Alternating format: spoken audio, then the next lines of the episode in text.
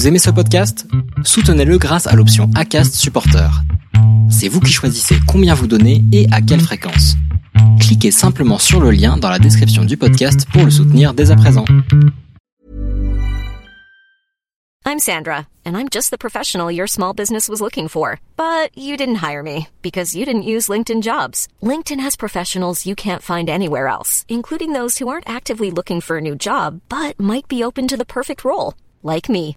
In a given month, over 70% of LinkedIn users don't visit other leading job sites. So if you're not looking on LinkedIn, you'll miss out on great candidates like Sandra. Start hiring professionals like a professional. Post your free job on linkedin.com/people today.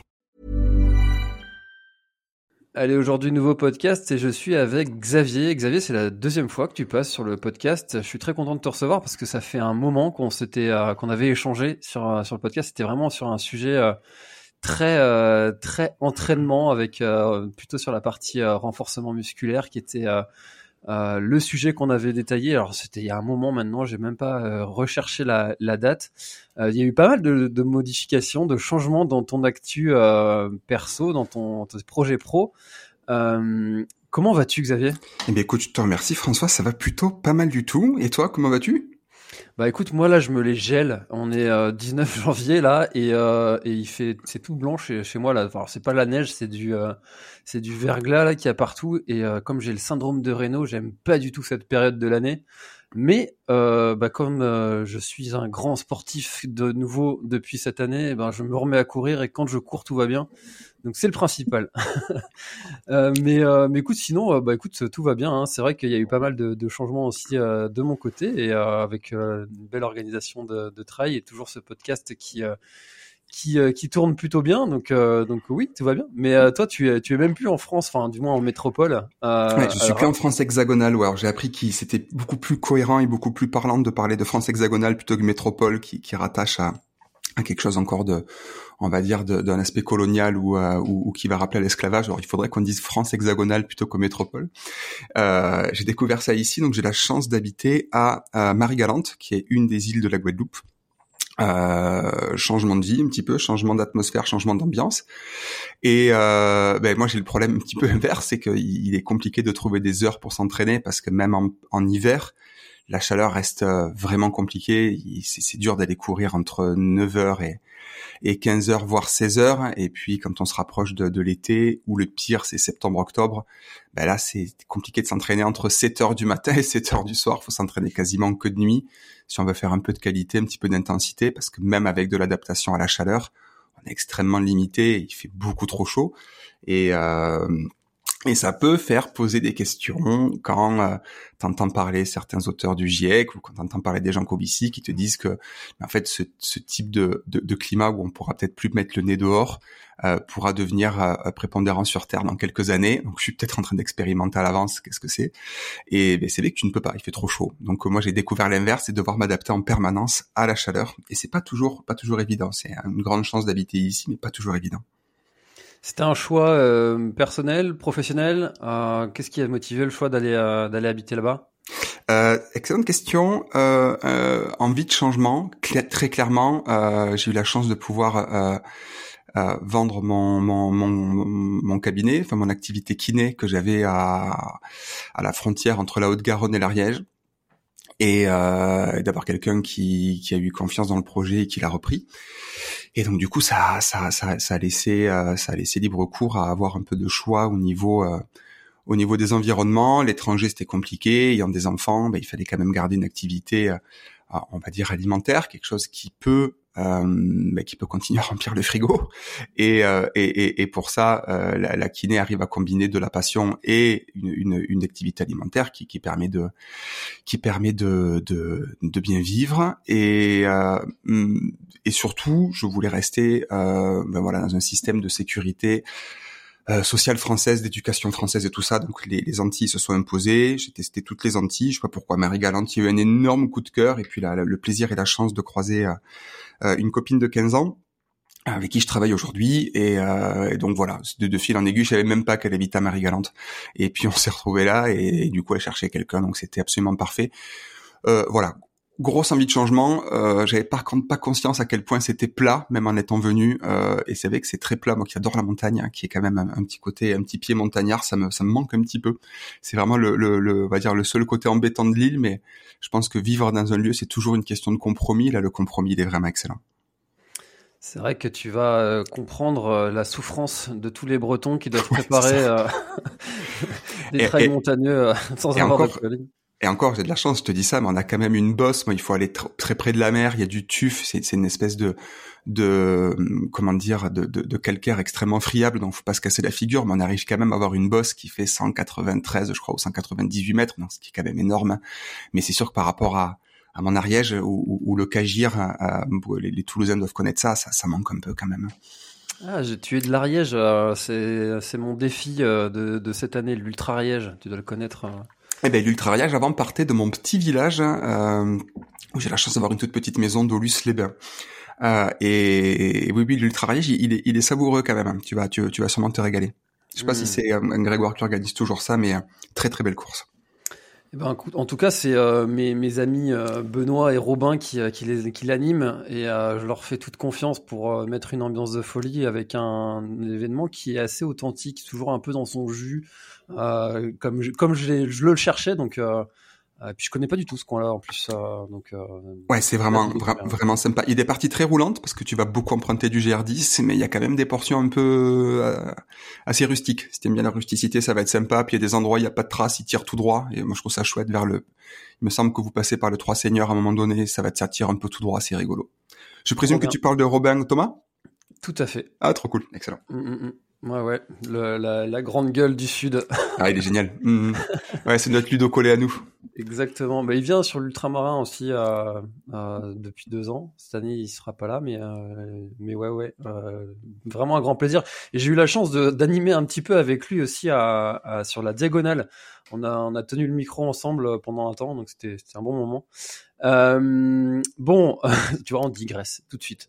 Euh, écoute, euh, est, quelle est euh, donc la, ton actu après avoir vendu ce cabinet que tu as que tu as tenu quand même pendant un moment Quels étaient les grands changements? Alors l'actu ouais, a commencé un petit peu avant avec, on va dire, la professionnalisation d'un, de, de l'entraînement. Alors j'avoue que je commence à en avoir marre d'entendre coaching à toutes les sauces, euh, de faire de l'entraînement euh, en ligne, j'en faisais en présentiel et en ligne. Et puis là vraiment il y a eu euh, un développement de cette activité-là par une, une, une, structure, une agence d'entraînement qui s'appelle Ibex Outdoor, euh, qui est euh, où j'ai été recontacté par Thomas Laure Blanchet, euh, qui est un des premiers athlètes euh, français à avoir été, on va dire, avec un statut quasi pro, champion du monde en 2009, qui a gagné quatre fois la, les Templiers, la Leadville, il a un petit palmarès, le coquin, et il m'a relancé en me disant, est-ce que tu es intéressé, on monte un truc euh, vraiment costaud avec Simon Tissier, euh, on a besoin d'entraîneur et euh, il avait pensé à moi, ce qui était plutôt sympa. Ça correspondait exactement au moment où j'étais en train de vouloir euh, faire un peu plus ça parce que bah, je pense que peut-être pas mal de gens doivent se reconnaître là-dedans, mais tu es dans un club de trail, tu as deux trois connaissances en, entraînement, puis les gens viennent te, demander des conseils, puis hey, tu peux pas me faire un plan, j'ai une course dans trois semaines, puis tu le fais, puis c'est gratos, puis tu rappelles que normalement tu factures un petit peu, ou que ça prend quand même du temps, puis on te dit merci, puis à la fin des classes courses c'est fini, les gens s'en vont. Et, et, je pense que pas mal de gens se reconnaîtront là-dedans. Et puis à un moment donné, tu donnes beaucoup, on te rend peu. Et puis les séances, les gens les font pas. Et malheureusement, ce qui n'a pas de, euh, comment dire, ce qui n'a pas de prix n'a pas de valeur. Ce qui est gratuit, les gens s'en foutent. Et puis à un moment donné, ben, tu dis, bah là stop, je te fais plus gratuit. Puis j'ai envie de facturer. Et puis ben, du coup, tu perds quelques gars. Et puis professionnaliser ça permet quand même vraiment, voilà, d'avoir un rapport. Euh, que les gens investissent, on va dire, des, des, sous, et en échange, moi, je donne de mon temps et de mes compétences. Et donc, avec Ibex, ça permet de euh, d'avoir une fenêtre et surtout ils gèrent toute la partie publicité, toute la partie communication qui font tellement mieux que moi. Et donc ça permet d'avoir euh, d'avoir des coureurs de, des coureurs de qualité, des coureurs motivés. Et puis, euh, on utilise Nolio. Peut-être que tu as déjà abordé ce sujet-là, qui est une super plateforme. Franchement, c'est, c'est, il y a plein de petits bugs, mais ça marche quand même extrêmement bien. Et ça permet d'avoir euh, quelque chose qui est génial pour rester en contact avec les coureurs. donc ça, c'est la première actu. La deuxième, c'est qu'avec Fabrice Kuhn, euh, Fabrice Kuhn que je que je salue, euh, qui est un ami depuis dix ans, rencontré au Festival des Templiers. J'ai perdu l'année, si c'est 2012, 2013 ou 2014. Euh, il venait de faire le 105 km. Il arrivait tout tout tout pimpant, tout fringant. Euh, il arrive encore à porter sa fille sur les épaules en descendant une petite côte. Moi, c'était la veille d'aller faire la grande course. J'ai dit c'est qui ce gars-là? Et puis euh, discuter. Puis merde, mais Fabrice Kuhn, je connais, j'ai lu ses bouquins sans savoir que c'était lui. Et puis euh, euh, beaucoup sympathisé, beaucoup discuté. On s'est fait des heures de coups de téléphone à échanger sur euh, l'entraînement, la nutrition. C'était sa grosse tasse de thé. Puis il est parti un petit peu côté entraînement aussi pour euh, pour se cultiver. Et on a décidé il y a, je dirais, trois, quatre ans, on sait plus bien. Euh, et si on se faisait un bouquin, au départ, le projet était à trois. Finalement, il s'est fini à deux. Et puis, on est extrêmement content. Et il est sorti là, le 12 décembre. Donc, ça fait cinq semaines que le bouquin est sorti. Euh, le livre s'appelle La science de l'endurance aux éditions de Thierry Soucard. Je trouve ça toujours marrant de, dire que j'ai un éditeur maintenant. Et voilà, livre coécrit avec lui, euh, trois ans de boulot, euh, pas mal de prises de tête, beaucoup de plaisir, et puis satisfaction d'avoir le, le, bébé entre les mains là depuis depuis cinq semaines. Bah, Figure-toi que je l'ai euh, là, là, au moment où on se parle dans les mains, et c'est marrant parce que je te le disais, le, le tout premier chapitre que, que j'ai lu c'était celui sur la bière, savoir si c'était euh, si c'était bon ou pas euh, pour pour l'entraînement et pour euh, pour la récupération. Euh, avant qu'on rentre dans le vif du sujet de, du bouquin et de ce qu'il raconte, euh, je voulais savoir le, le enfin pourquoi avoir écrit un livre? Euh, déjà, ça c'est la première première question parce que c'est vrai qu'aujourd'hui il y en a quand même beaucoup, de plus en plus, du moins des, des livres. comment est-ce que vous vous y êtes pris pour faire quelque chose de, de différent? Euh, et finalement, pourquoi l'avoir écrit? Alors différent, c'est ça serait prétentieux de dire qu'on a fait un truc différent, même si c'était ce qu'on ce qu'on cherchait. Euh, on voulait vraiment essayer de confronter euh, la science aux croyances et aux pratiques. Euh, clairement, s'il n'y a pas Fabrice, il n'y a pas de bouquin. Euh, Fabrice avait déjà euh, son éditeur, donc il était déjà chez, chez Thierry Soucard, c'est son septième ou huitième bouquin, j'ai perdu un peu le compte. Donc il a une grande expérience de l'écriture. Il est un peu énervant tellement il écrit vite, tellement il écrit bien. Et tu vas mettre 15 jours à pondre un truc, ça lui prend une petite journée. Donc clairement c'est pas Fabrice, il n'y a pas de livre. Et il voulait justement euh, confronter un peu tout ce qu'on se disait, ce qu'on s'envoyait des articles de, quand je dis articles, c'est articles scientifiques où on, on tombait sur un petit article qui parlait, euh, une, une, une, nouvelle séance a été étudiée, a été comparée à, euh, à un entraînement classique. Si on fait tel type de renforcement, a priori, on arrive à avoir une meilleure euh, fin de cours sur un 10 km. Donc, à force de, de, confronter ça, il a dit, et si, on faisait un bouquin dans ce sens-là? Euh, Donc, clairement, ça part de, de discussion, ça part de, de son idée d'aller au bout des choses, parce qu'on hésitait aussi à un moment donné à faire une formation pour euh, pour des médecins, des kinés, faire quelque chose d'extrêmement pratico-pratique, euh, à savoir comment est-ce qu'on peut utiliser la science pour euh, de la performance euh, ou de la science pour de la récup. Euh, et, et, on est parti là-dedans. C'est vrai qu'il avait déjà écrit Paléophyte, qui était un, un, mélange de course à pied et de, et de renforcement à poids de corps inspiré un petit peu des chasseurs-cueilleurs. Donc on voulait soigner un petit peu de ce côté romancé et partir sur quelque chose de beaucoup plus ah, on va pas dire scientifique, mais quelque chose de, de qui reste euh, lisable avec plaisir. Et je pense qu'on a réussi parce que franchement, je suis hyper surpris de, tous les petits retours que j'ai, des petits messages de gens que je connais même pas qui me contactent sur Instagram ou Facebook en disant chouette le livre, et d'essayer de d'apporter, euh, euh, on va dire, un, un condensé de connaissances à partir d'études scientifiques pour le rendre digeste et comment on peut l'appliquer au quotidien. Que ce soit euh, ben, parler de la bière justement, euh, moi je suis quand même assez adepte d'une petite bière à l'arrivée. Euh, est-ce que c'est vraiment intéressant finalement de boire une bière ou est-ce qu'on peut boire autre chose? Parler d'intensité, parler d'entraînement glycogène bas, parler d'entraînement cétogène, même si Fabrice a fait un bouquin complet sur ça. voilà, c'est d'essayer de d'aller sur 40 chapitres. Il y aura un tome 2, d'aller sur 40 chapitres pour ça.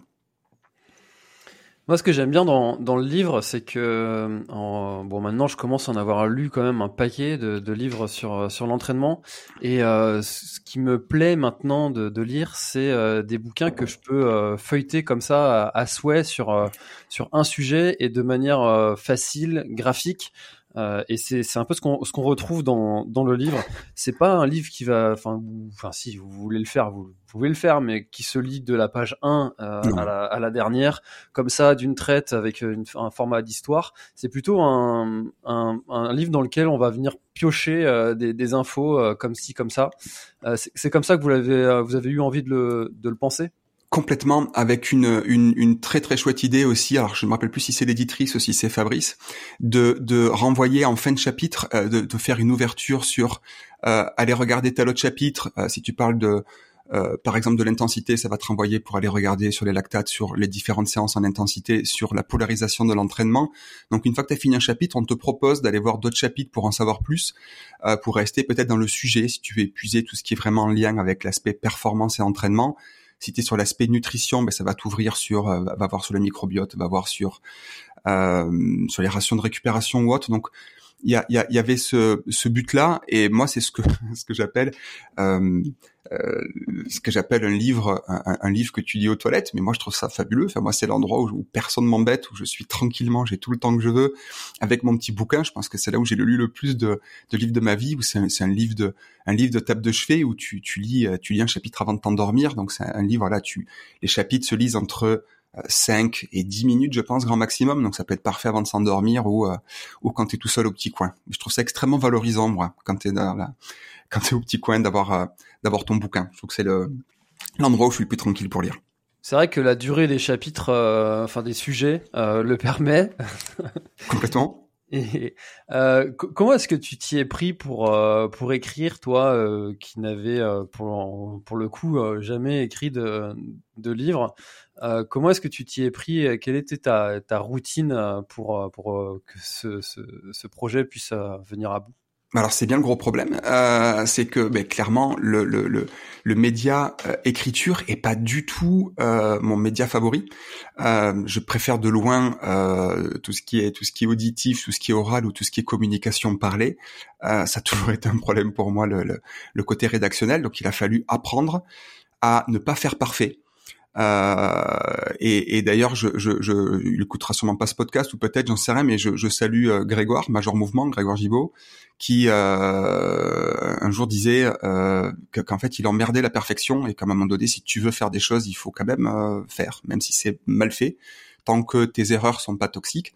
Et ça a été extrêmement compliqué en fait de d'accepter de, ben, de pas faire parfait, parce que ce qu'on voulait faire, c'était un livre grand public, même si des gens qui ont des connaissances poussées peuvent euh, et je pense apprendront des choses euh, parce que je pense c'est compliqué d'avoir un savoir pléthorique sur l'ensemble des chapitres du bouquin. Euh, parce que même nous, en fait, on a appris dans chaque chapitre, on a appris des choses en allant fouiner. Mais euh, bah, le, le, plus dur, c'est d'abord dans un premier temps, c'est savoir quel chapitre on choisit. Puis une fois que tu choisis le chapitre que tu vas rédiger, c'est chercher euh, dans les moteurs de recherche, aller chercher déjà tous les, comment dire, tous les articles scientifiques et moi, ce que j'ai essayé de faire, c'est que avant de, de, lire tous les articles, c'était d'abord commencer à faire un jet avec mes connaissances ou ce que je pensais être déjà une bonne, euh, comment dire, un truc très rédactionnel. Et après seulement, pour combler les lacunes, j'allais lire les articles. Et là, des fois, j'étais là, ah merde, en fait, mes connaissances, elles datent.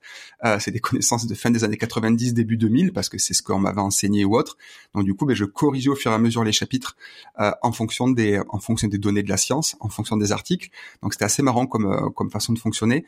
Euh, je sais que Fabrice, lui, lit d'abord tout et après, et après rédige.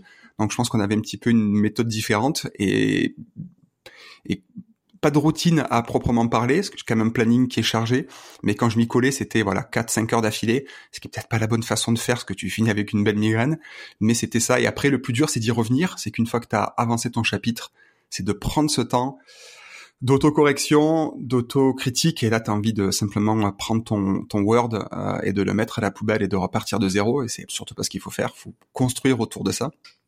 Et euh, bah, du coup, tu arrives à pondre un chapitre tous les 15 jours à peu près, tous les 15 jours, 3 semaines, et c'est long, parce qu'on en avait 40. Donc on a déjà pas mal de chapitres de près pour le, le tome 2, donc il va falloir s'y remettre, il nous en manque quelques-uns. Et euh, enfin voilà, c'était, euh, enfin moi c'était comme ça en tout cas que j'ai fonctionné, et c'est vraiment un exercice difficile. Je pensais pas que c'était aussi douloureux d'accoucher de d'accoucher de chapitres et de bouquins, puis dire maintenant c'est fini, on envoie ça à l'éditeur et on, on passe à autre chose quoi. C'est vrai que ça demande quand même une sacrée rigueur euh, de d'écrire un livre. Je m'y suis essayé à un moment et euh, j'ai vite perdu le, le fil. Donc euh, bravo déjà d'être arrivé au bout parce que c'est quelque chose qui n'est pas pas simple du tout. Euh, et euh, j'ai perdu ma question. Écoute, c'était ta question, c'était par rapport à, à comment c'était quoi la routine d'écriture? Oui, c'était quoi le Ouais, exact. Non, mais en fait, euh, j'en avais une autre derrière que je voulais, je voulais te poser, mais euh, tu veux l'enchaîner? Ouais, c'est bon. J'ai, euh, en fait, quand quand tu quand tu présentes le livre, tu dis que c'était aussi pour pour aller à l'encontre de certaines croyances qu'il y a sur sur l'entraînement. il y a beaucoup comme ça de, de croyances qui sont qui sont fausses et qui sont du coup qui méritent d'être repensées par par les pratiquants. Alors, bah, alors oui, mais alors dans l'absolu, ça va être plus sur de la croyance que euh, sûrement sur de la praticabilité, parce qu'au final, ça change absolument rien. Mais si on prend l'exemple du premier chapitre, le premier chapitre s'appelle acide lactique. Euh, alors ça, ça a été un débat. Moi, j'ai, j'ai, comment dire, coupé court à ce à ce truc-là parce qu'en fait, clairement, le corps, en gros, ne fabrique pas d'acide lactique. Donc, on entend toujours parler, je suis lactique, je suis machin, je suis ce que tu veux.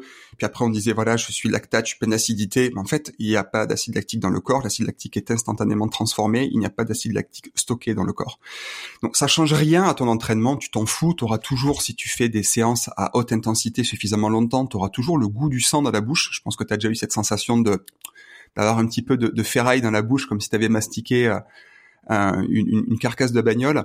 Ça change absolument rien, mais euh, clairement, on va encore mettre peut-être 20 ou 30 ans à ce que dans l'ensemble des bouquins, on ne parle plus d'acide lactique. Et j'étais très embêté en fait que la que la, la euh, l'éditrice nous dise ouais mais il faut quand même qu'on mette acide lactique parce que sinon on va perdre les gens si on parle d'entrée que de lactate et donc même en disant on commence la première phrase je crois en disant mais en fait l'acide lactique n'existe pas il n'y a que des lactates et c'est très bien euh, on, on, doit quand même encore rappeler que l'acide lactique n'existe pas et je sais que dans encore certaines universités, il y a encore des professeurs de physiologie qui parlent de l'acide lactique euh, comme composé intermédiaire et tout ça. Et en fait, ça, ça, ça n'existe pas. C'est déjà, on était quasiment sûr de ça depuis 2001. Cazorla, un Français, pour une fois que la France a vraiment bien participé à ça. Euh, Cazorla qui en, en, 2001 déjà disait donc 2001 ça fait 23 ans quand même que le, le gars nous sortait des articles des années 83 89 en disant il n'y a pas d'acide lactique dans le corps, il n'y a que des lactates et le lactate c'est super chouette, youpi. C'est un carburant, c'est quelque chose qui est métabolisé, c'est quelque chose qui est utilisé, il est utilisé par le microbiote, par tes muscles, il est utilisé partout, c'est une, une, source d'énergie, c'est comme un moteur hybride, on produit, on le consomme, euh, il est à la base de la néoglycogénèse, il sert à plein de trucs et c'est génial en fait. Et donc quand on fait de l'entraînement à haute intensité ou quand on fait des navette à haute intensité où tu vas aller vers de la zone 5, donc très proche de ta fréquence max, et que tu redescends un petit peu et que tu fais des navettes comme ça entre cette fin de zone 4 aux alentours des 95% de ta fréquence max et ta fréquence max, donc 100% de ta fréquence max, en fait, tu fais des navettes de lactate, donc tu utilises en fait plein de choses, tes fibres euh, rapides produisent des lactates qui sont consommés par les fibres un petit peu plus lentes. Et en fait, c'est génial. On s'en fout à l'entraînement, ça va rien changer à ce goût du sang dans la bouche, ça va rien changer au plaisir que tu as à t'entraîner. Mais c'est vraiment, par exemple, quelque chose qu'il faut enlever euh, du, du, langage de tout le monde. Je l'entends tous les jours quasiment, je suis lactique ou c'était une séance lactique, mais ça sert à rien. C'est vrai qu'il y, en a des croyances comme ça euh, qui, qui, ont, qui ont quand même, c'est des, un peu des légendes urbaines dans, dans le milieu de, de, la course à pied et du sport en général, qui ont, qui ont encore euh, la vie longue. Euh, et, et, surtout, enfin, moi j'ai trouvé aussi intéressant d'avoir des, des, témoignages concrets de, de, de, pratiquants. Et j'étais content de voir Eric Le Blaché dans, dans, dans le livre qui tu parles, qui te parle du sommeil Eric est venu, euh, je l'ai rencontré sur le Grand du Finistère, il est venu faire euh, euh, la course là et il a adoré. C'était aussi la volonté de mettre des athlètes dans, dans la boucle du livre pour apporter ce, ce côté très concret, j'imagine? Complètement, et je ne me rappelle plus, je sais pas si c'est pas Seb au départ qui fait l'idée d'un retour d'expérience d'athlète. Donc au départ, nous on voulait faire un retour d'expérience perso en mettant nos expériences à nous, puis on s'est dit ça va être un petit peu chiant de dire hey, moi aussi je dors bien ou hey, moi aussi je fais gaffe à mon microbiote. On s'est dit il faut qu'on trouve des gens. Et donc au départ, je qu'on avait demandé à, à, Seb Chéniaud qui sera peut-être dans le dans le tome 2. Et puis on a eu des témoignages, euh, euh, on a Marilyn Nakache, on a on a Hugo, euh, Hugo Ferrari, on a pas mal de gens du coup qui ont eu Eric Le Blaché. Euh, j'ai perdu un petit peu on a Marjolaine, euh, on a pas mal de gens qui ont eu la gentillesse de nous faire un retour d'expérience sur ça. Dans le tome 2, on en a encore d'autres euh, qui vont arriver. Je suis un peu perdu sur qui a témoigné sur quoi, et on s'est dit c'est quand même pas mal de demander aux champions. Euh, aux champions ou aux gens qui ont des, un, aspect vraiment performance, comment eux abordent le, le, sujet. Alors des fois, ça dérive un petit peu entre bah, par exemple le sommeil et la qualité de la bouffe ou euh, l'entraînement croisé et le fait de ben, en même temps d'entraînement croisé parler aussi de, de, de, récupération à côté. On trouvait ça sympa finalement de laisser la parole un petit peu aux, aux athlètes. Puis du coup, ben, ils étaient contents après aussi de euh, d'avoir participé à ça ou d'avoir conscientisé ce qui ce qui ce qui pratique. Donc voilà, on trouvait ça une, bonne idée. Ça apporte une petite touche de fraîcheur et, et, et comment dire et puis ça ça montre aussi que c'est pas que des idées sur papier et que c'est appliqué par des euh, par des, des, filles et des gars qui performent sacrément quoi. J'ai retrouvé ma question de tout à l'heure, c'était euh, sur ta sur ta routine euh, quand on pour enchaîner. Euh, Qu'est-ce que le livre toi t'a apporté concrètement? Parce que on, enfin j'imagine que tu as actualisé, tu le disais tes, tes connaissances. Euh, on sait qu'être auteur c'est c'est quand même pas une activité qui est si, si, ce n'est des, de très grands auteurs qui publient des, des milliers de livres. Qu'est-ce que ça t'a apporté concrètement de, de, de devenir auteur? Pas des sous, comme tu viens de le dire clairement. c'est comme tu dis, à part si t'es euh, Maxime Chattaz ou euh, si t'es euh, quelqu'un qui va vendre des centaines de milliers, je pense que vivre que de ça, c'est compliqué. Euh, je sais pas comment dire, sans avoir ni de fausse modestie ni ni quelque chose, un, un petit côté, je sais pas, ça pose un petit peu ce que t'as fait. Ça fait quinzaine d'années que vraiment je, m'intéresse sous toutes les coutures. Ça va faire presque 20 ans que je cours, 15 ans vraiment que la course à pied est devenue une passion par l'entraînement, j'ai la chance d'être devenu professionnel de la course à pied parce que ben, j'ai pas une génétique à courir euh, comme un Baptiste Chassagne aujourd'hui ou comme un Thomas Cardin ou comme un, un Thibaut Barrault, euh, comme des gars qui ont des, des, des, qualités génétiques. C'est des super coureurs, ils s'entraînent beaucoup, mais ils ont quand même des qualités génétiques que je, je pense sans te porter préjudice non plus François, ni toi, ni moi en avant. Mais c'est d'arriver à devenir euh, professionnel en tout cas de ce sport. C'était une volonté, je pense, avoir réussi peut-être poser un petit peu, euh, enfin voilà, 15 ans de 15 ans de questionnement, 15 ans de lecture, 15 ans de formation euh, par un bouquin. Je sais pas si on peut dire que ça soit un petit peu le bonhomme, mais en tout cas, enfin voilà. Et puis surtout, me rendre compte que même après 15 ans, j'ai encore beaucoup, je pense, beaucoup de croyances qu'il faut que je confronte à, à, à la science. Et puis que, que je reconfronte à ma propre pratique, euh, ce qui est rien de pire finalement que d'avoir des certitudes et de pas vouloir les confronter soit à la pratique, soit à la science. Et, et je, fais une petite ouverture, mais en, euh, souvent la pratique, la, la, pratique du terrain est en avance sur la science. Zatopek, il n'avait pas fait euh, d'études pour savoir si quand il faisait ses, ses 10 fois, ses 50 fois 400 mètres ou ses 100 fois 400, euh, qu'en fait il était en train de bosser ses navettes de lactate, qu'il était en train de bosser son SV2, tout ça. Je pense qu'il avait aucune connaissance là-dessus, il s'en foutait. Il s'est juste dit que c'était rigolo de découper un marathon en 100 portions. Et en fait, il y a des choses sur lesquelles le terrain est très en avance et de continuer peut-être aussi à bricoler avec mes coureurs, euh, avec tout le, respect que j'ai pour le bricolage, de bricoler pour essayer de voir si on peut apporter un petit peu d'amélioration. Et puis des fois, même si c'est pas validé par la science et que ça fait progresser quelqu'un, c'est bien. Donc euh, j'ai envie de dire, ouais, une petite peut-être reconnaissance dans le dans le milieu, mais mais surtout voilà, ça a quand même apporté pas mal de plaisir et de et de remise en question. Mais c'était vraiment, je pense, le but. C'est vrai que c'est souvent la, notoriété hein, qu'apporte un, livre de, se dire bon voilà, puis ça apporte aussi une crédibilité parce que quand tu comme tu le disais, euh, faut quand même avoir euh, sacrément de, patience, de, pugnacité, de, rigueur pour pour écrire un bouquin et euh, bon, ça quand même, ça montre un petit peu le sérieux quand euh, on veut aller après euh, chercher un entraîneur. On se dit bon, s'il a écrit un bouquin, c'est quand même assez sérieux et qui connaît son sujet, quoi. Ouais, mais je pense que tu as des entraîneurs euh, extrêmement compétents de niveau internationaux qui n'ont pas publié. et puis tu as des, t'as des, t'as des gars qui ont publié et le bouquin, il y a rien dedans, c'est bourré de fautes. Enfin, bourré de fautes, je m'entends bourré de fautes au niveau physio, au niveau mm. entraînement ou autre. C'est sûr que le bouquin peut donner un aspect légitimité, je pense que si vous cherchez un entraîneur, le mieux c'est quand même déjà du sol bouche à oreille, soit autre chose, enfin, euh, et, et, et, quelqu'un qui est passionné. Déjà, je pense que c'est important. Euh, des gars qui prennent à la chaîne et qui n'ont aucun suivi perso, euh, fuyez. Quelqu'un qui fait des plans non individualisés, fuyez. Le bouquin, moi, je l'ai vraiment fait pour moi. Je crois que j'ai gagné 130 followers sur Insta parce qu'on a fait un jeu concours avec euh, Ibex Outdoor pour faire gagner un des bouquins.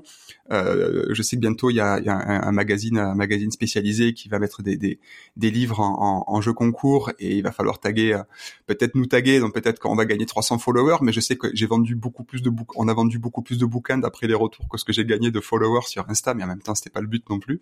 Donc ouais, ça, ça, doit apporter une légitimité Tu dois avoir raison. Un, mais c'était vraiment pas pour la gloire quoi. Puis tu prends Fabrice, il a quand même, je pense, tout cumulé. Je pense qu'il doit être à 40 000 ou 45 000 bouquins vendus, tous ses livres cumulés. Si c'est peut-être pas déjà qu'il a passé la barre des 50. Fabrice, il a, il a 600 followers sur les trucs. Mais par contre, quand ces bouquins sortent, les gens les cherchent et les gens euh, se recommandent les livres entre eux. Donc euh, tu peux avoir une, une, une, une euh, sortir de bouquins de qualité et tout ça sans avoir non plus une médiatisation à outrance. Hmm. Ah, c'est de la, c'est de la notoriété un peu euh, de meilleure qualité entre guillemets parce que ça vient du bouche à oreille et euh, on sait que ces recommandations-là, ça, ça a vraiment une grande valeur. Euh, dans le livre, vous parlez de, de contre-vérités, de trois contre-vérités sur les crampes. Ça, c'est un sujet euh, pour ceux qui sont concernés, euh, qui ont vraiment du mal à se dépêtrer comme ça.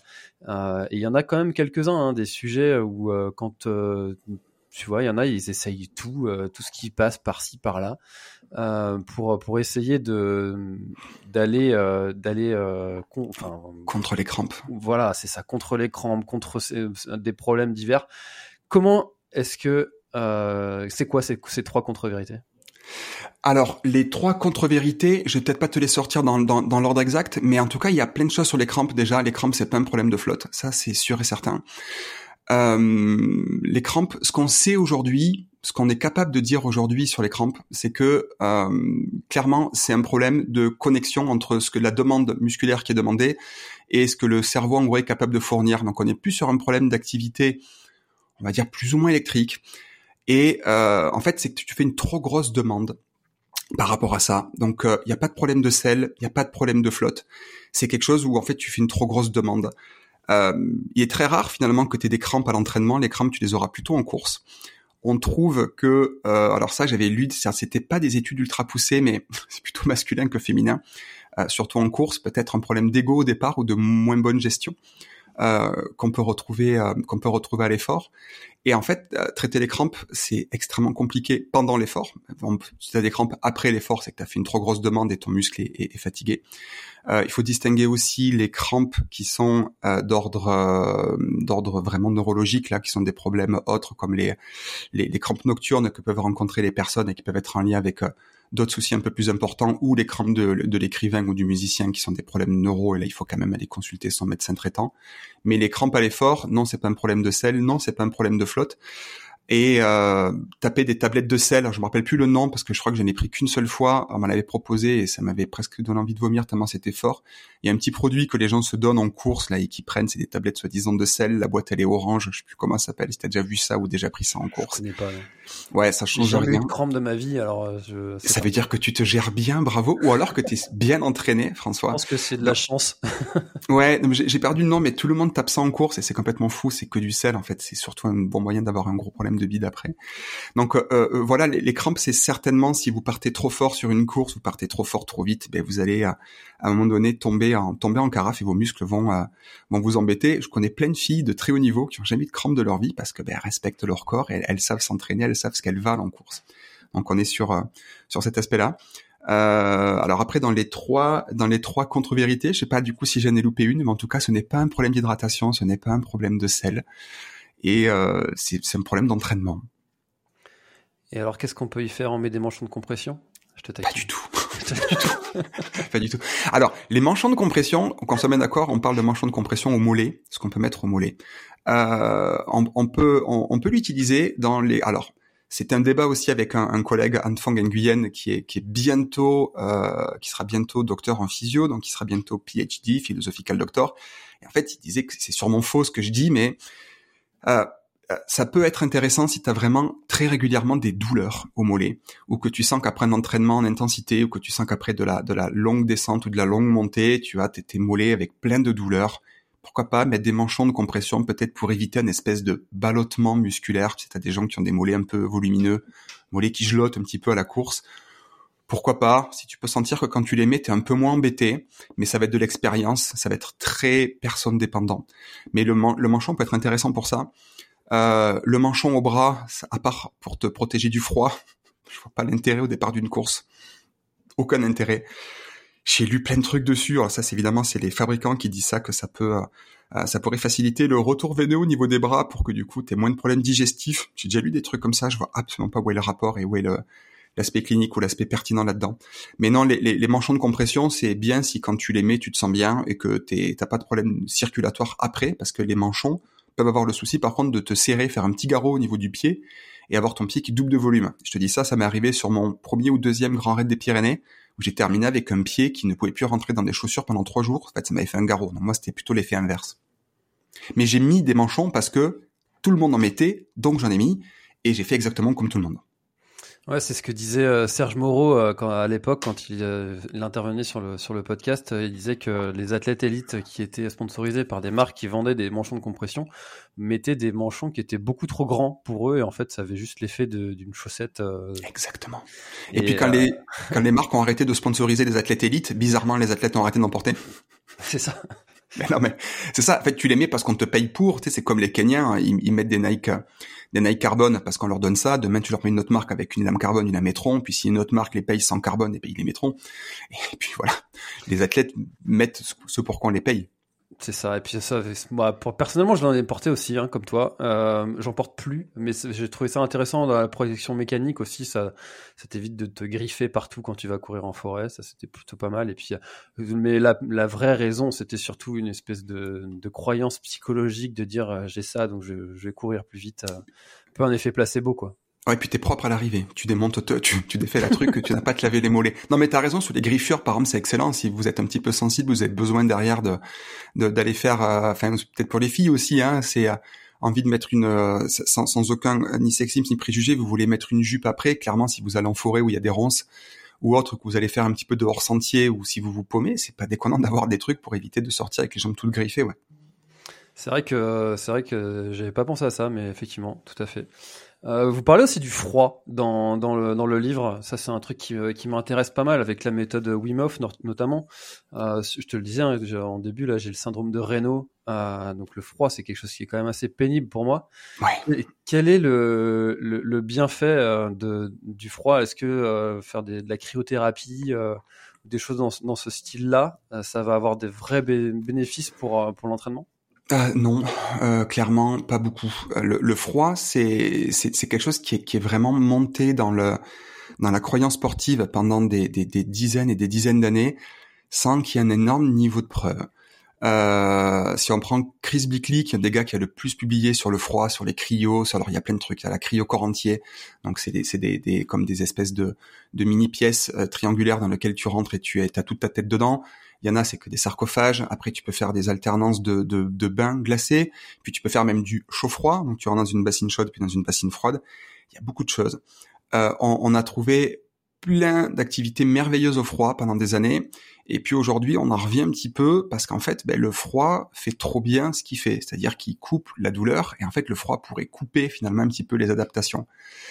Pour résumer, euh, si tu es en pleine période d'entraînement et que tu veux adapter ton corps, l'adaptation, l'entraînement, c'est créer du stress.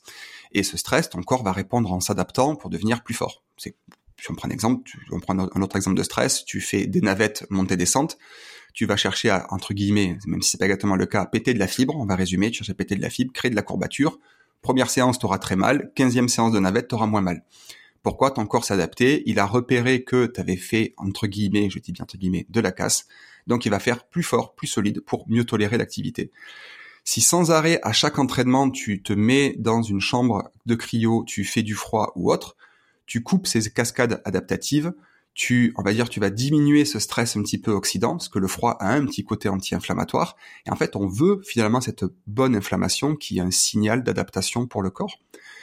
Et euh, si, par exemple tu dois enchaîner, euh, c'est impossible de faire ça, mais tu vas enchaîner une course de, de euh, 3-4 jours où tu as besoin de, récupérer vite, peut-être ça peut être intéressant de te mettre dans une rivière très froide, on sait que l'eau à 10 degrés pendant un certain nombre de minutes, ça peut être pertinent. Ou ben, si tu as une chambre de cryo accessible, ben, tu le fais. Mais par contre, en période d'entraînement, je les déconseille vivement parce qu'en fait, ce qu'on veut, c'est créer l'adaptation et en fait, le froid va couper ça. Maintenant, dans le cas d'une blessure, quelqu'un qui est blessé, moi, je l'ai eu testé. J'ai la chance d'un copain qui à Toulouse me, me, faisait faire ça gratos. Et peut-être que parce que c'était gratos d'ailleurs, j'y mettais pas autant de, de, de, de côté positif psychologique parce que si j'avais payé ce que ça coûtait, peut-être que j'aurais mis un peu plus de mental dedans, me dire allez ça va marcher, ça m'a coûté 50 balles. Euh, j'ai trouvé un petit bénéfice. Après, quand j'ai su combien ça faisait facturer DDF en plus le cabinet, j'ai dit eh, quand même au niveau écolo c'est pas tip top. La chambre de cryo, a priori le cryo corps entier serait meilleur parce que euh, tu as des marqueurs au niveau de la face, au niveau du visage euh, qui ont une meilleure, euh, qui font une meilleure réaction au niveau du système neurovégétatif. Donc pourquoi pas. Euh, encore une fois, est-ce qu'il y a vraiment besoin de ça au final? C'est plutôt la question euh, comparée à bien dormir, bien manger et garder une pensée positive.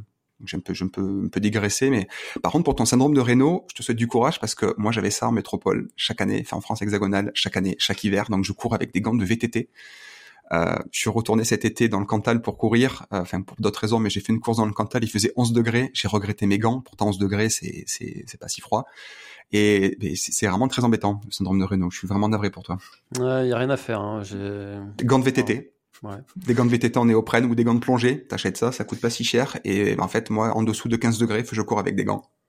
Eh, tu vois, je, je, euh, je, suis pompier aussi à, à côté, euh, volontaire, et j'ai découvert un truc qui marche plutôt bien, et je l'ai découvert euh, euh lundi. Tu vois, on est là, on enregistre vendredi. Donc de, après toutes ces années, les gants, les gants de en vinyle de, de tu sais, les, les, gants de médecin là, ouais. et eh ben ça marche super bien. J'étais dans le froid, en train d'attendre. alors c'était sur Inter, sur la, avec la police. On était en train d'attendre, on faisait rien, et en temps normal, il, je, pense que j'aurais été congé. Et là, j'avais des gants parce que j'étais sur Inter. et j'ai rien eu. Et je me suis dit après, mais, mais tiens, mais ça marche ce truc. ouais, en fait, euh, bah, je pense que j'ai trouvé la solution. Euh, voilà. Donc, euh, à tester. Quand je rentre, je teste ça. Ouais. euh, le tout premier épisode qu'on avait enregistré ensemble, c'était pour parler de la, de la, de la musculation, du renforcement musculaire. Dans le livre, vous parlez de, de HIT, euh, de renforcement musculaire. Alors, il y a d'autres méthodes. Tabata, il y a Irox aussi, euh, depuis peu, là, qui vient de, de, naître. Euh, il y a le CrossFit, il y a, il y a, il y a ça quid de, de, la musculation et euh, finalement qu'est-ce qui serait le, le plus adapté euh, pour, pour la course à pied et le, et le cyclisme? Alors, je cherche toujours la réponse. Euh, déjà, on va, on va, on va essayer de simplifier le débat. Euh, si t'es un coureur débutant, si ça fait moins de deux ans, trois ans que tu cours, tant que t'as pas, t'es pas un débutant qui a plus de 45 ans, euh, il faut courir. C'est-à-dire que si tu veux performer, si tu veux progresser du moins, euh, il va mieux valoir rajouter un footing par semaine, footing tranquillou, zone 2 sur 5, moins de 60%, entre les moins de 60% on va dire de ta VMA, enfin 60% de ta fréquence max, quelque chose de vraiment tranquille, tu vas être plus économe, tu vas améliorer ta, ton économie de course, euh, plus que faire du renfort.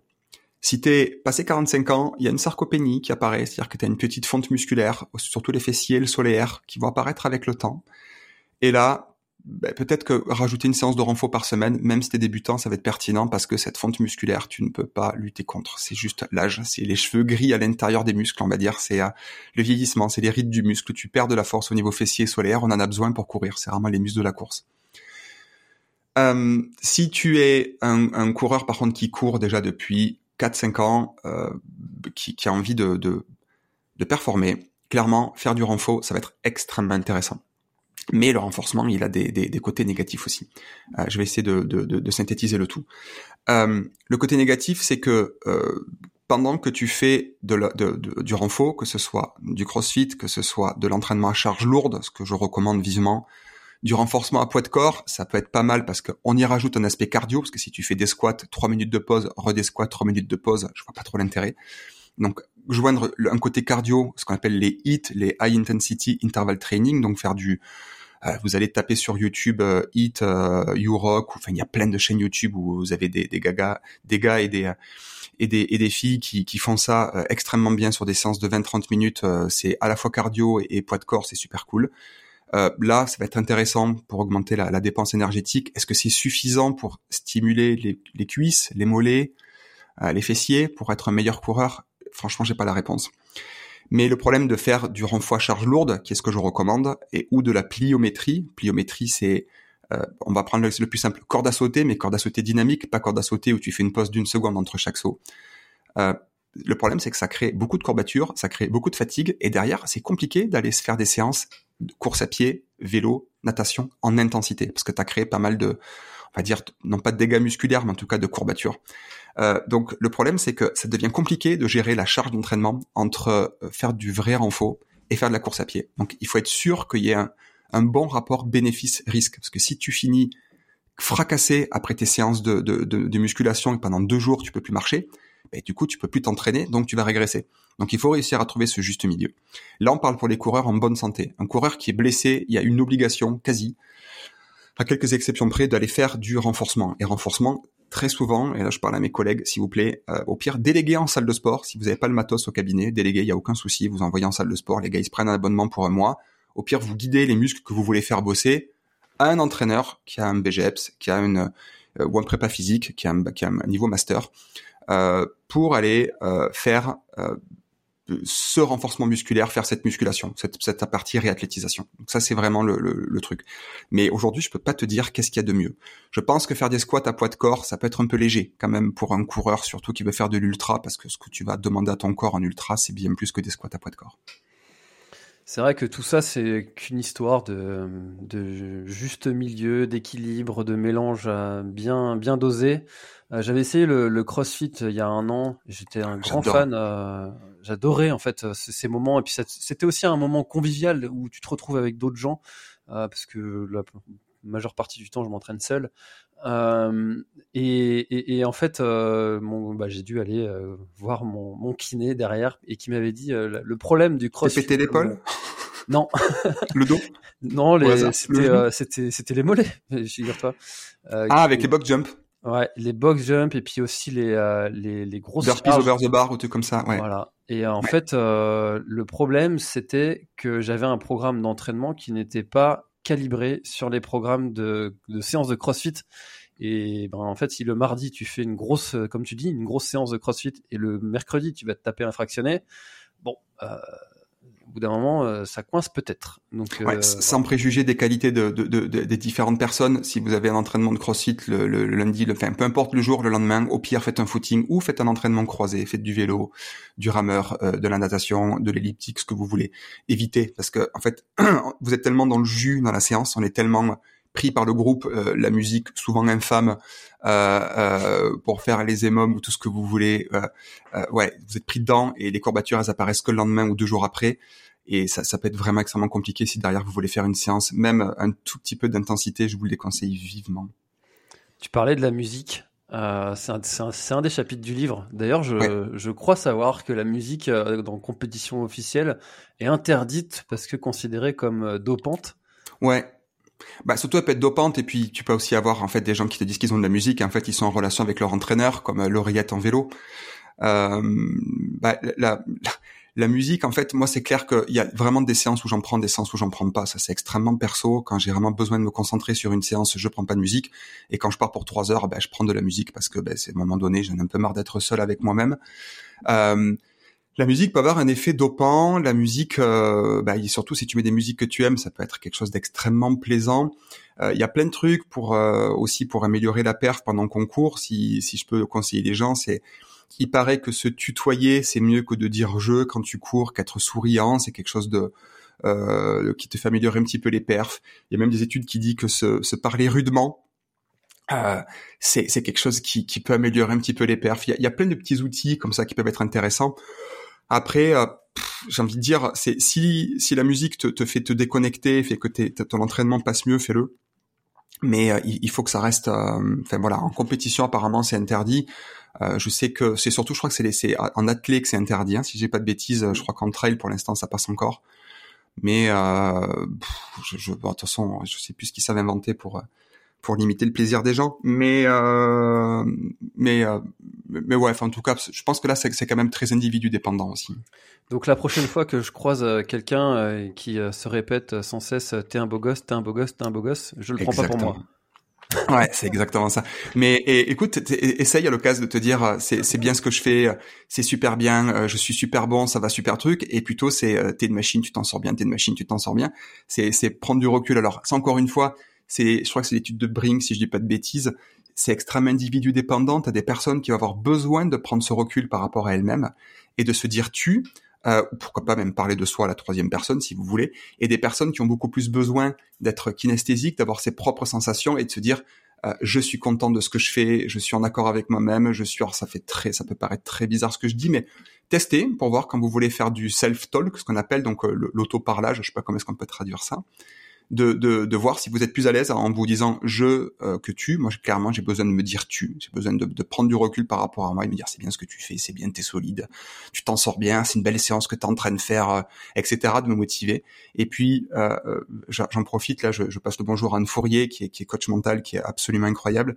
Euh, même sur une séance que vous pensez ne pas avoir de jambes, vos jambes sont toujours attachées à votre tronc. Même des séances où vous vous trouvez mauvais, il y a toujours du très positif à tirer d'une séance.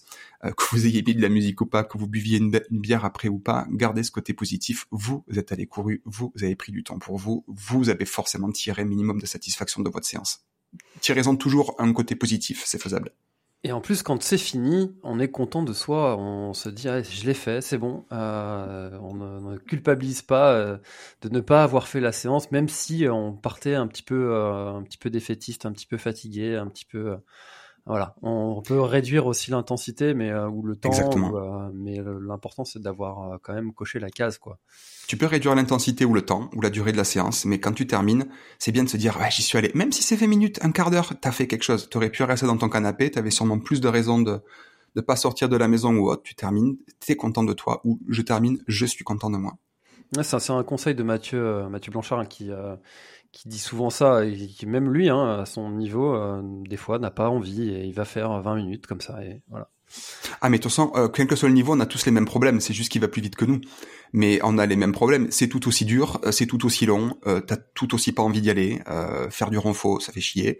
Faire de l'intensité, des fois, t'as pas envie. Puis des fois, t'as envie de sortir. Enfin, t'as envie de sortir, t'as pas envie d'aller courir. C'est pareil pour tout le monde. Hein. C'est juste qu'ils vont plus vite que nous. Hmm. Euh, pour clôturer euh, et euh, terminer notre notre échange, est-ce qu'il y a quelque chose dont on n'a pas parlé et que tu aurais aimé ajouter à, notre échange concernant le livre ou autre chose? Euh, concernant le livre, bah oui évidemment, je vais dire achetez-le. Je le trouve chouette. Je suis extrêmement fier du boulot qu'on a fait. Euh, c'est peut-être ça d'ailleurs dans tout à l'heure la question que tu me posais. Qu'est-ce que ça a changé chez moi? Un petit peu de fierté. J'ai quand même une tendance à, à, à, m'auto-flageller en continu, à me dire que ce que je fais pourrait être mieux.